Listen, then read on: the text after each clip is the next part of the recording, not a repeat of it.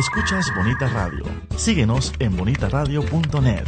Búscanos en Chaucast. Descarga la aplicación XIIA Live para tu celular.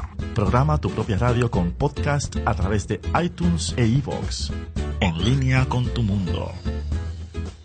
Las expresiones vertidas en el siguiente programa no representan necesariamente la opinión de Bonita Radio.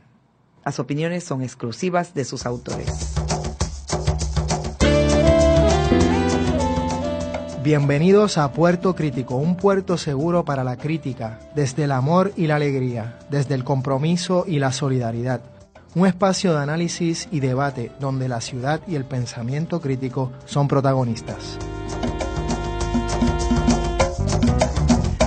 Bienvenidas y bienvenidos a Puerto Crítico. Estamos aquí en el nuevo año 2016 en Red Global, en Bonitas Radio, por Internet y en este programa en Puerto Crítico en Red Translocal, ya que les habla Juan Carlos Rivera Ramos, alias Juanqui, desde San Juan, Puerto Rico, y Miguel Rodríguez Casellas desde Sydney, Australia, siendo allá jueves en la mañana. Un abrazo, Miguel, ¿cómo estás? Un abrazo, listo para empezar este nuevo año eh, y en un día interesante por muchas cositas que están pasando ahí, ¿verdad? Pero nada, dejo que presente a, una gran amiga y compañera de lucha y de escritura. Vamos a ver, te dejo ahí. Así mismo es, y que ya leí en Facebook que dijo y escribió que estaba iracunda. En otras palabras, cundía de ira, molesta por algunas razones y veremos por qué tal vez en este programa. Estamos muy contentos de tener con nosotros a una escritora, periodista, comunicadora, una persona que nos parece bien importante en la discusión que, que, queremos tener hoy, que es sobre escritura, política y periodismo. Una persona que ha escrito innumerables columnas en los periódicos de este territorio país, en diferentes publicaciones. Además, eh, tiene dos libros junto a otras compañeras, entre ellas Sofía Irene Cardona y Vanessa Vilches Norat, uno de esos eh, libros se llama Fuera del quicio y el otro se llama Del desorden habitual de las cosas, donde también participa la escritora Ana Teresa Pérez Lero. Y también tiene su propio blog, visítenlo, que es buenísimo, que se llama Notas para la Fugacidad. Con nosotros tenemos a Marimari Narváez. Marimari, un abrazo. Buenas tardes, buenas tardes Miguel, buenas tardes Juanqui. Buenos días. Ay, Dios mío, qué locura. Esto es translocal y transtemporal. Este, yo estoy, loca que sea jueves ya porque voy para las fiestas de la calle San Sebastián, aunque esté iracunda con el municipio. Pero voy para allá.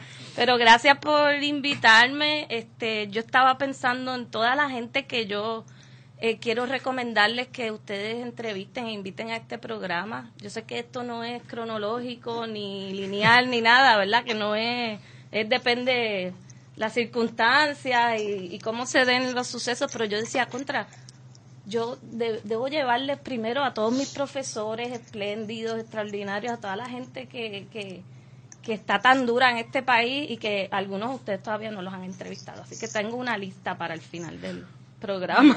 Pues excelente, me parece fenomenal, pero hoy te tenemos a ti. Gracias. Y, y eso nos parece bien importante eh, por muchas razones, eh, Mari Mari. Y una de ellas, queremos comenzar ya, es que nos interesa saber y nos parece importante conocer sobre tu trayectoria. Y yo por lo menos, nosotros, estoy seguro Miguel también, te leemos desde por lo menos los 90. Eh, yo me acuerdo leerte un artículo, yo creo que te lo había comentado una vez, leer sobre una investigación que tú hiciste, o por lo menos en ese momento, y me pareció que era una investigación eh, sobre eh, la, la, realidad de los tecatos en Puerto Rico, de, los, de los adictos a ah. heroína, de los hospitalillos. Y, y, me pareció muy interesante, me parecía, tú también escribías en En Rojo, en fin, has escrito sobre un montón de temas.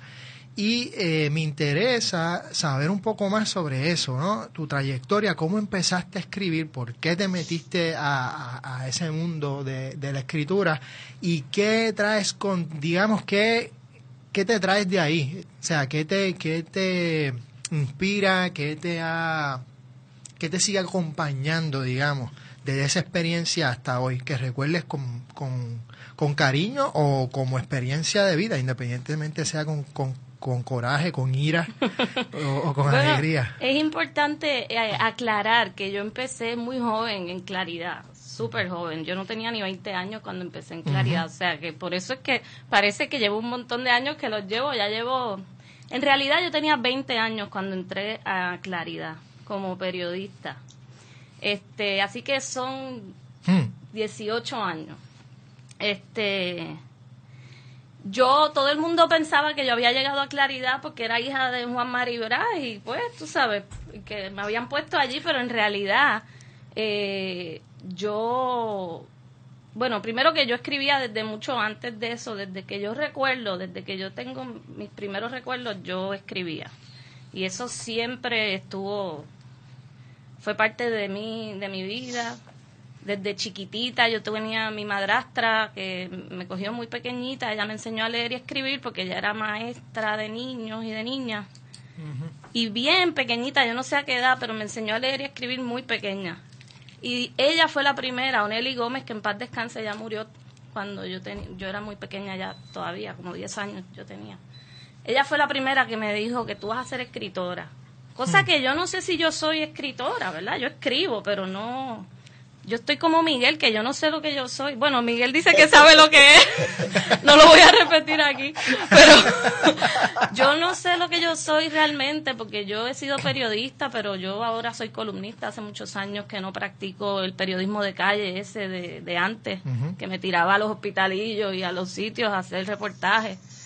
Este, así que bueno, eso desde, desde pequeña yo escribía en la escuela, entonces yo era la que escribía todo tú sabes, yo...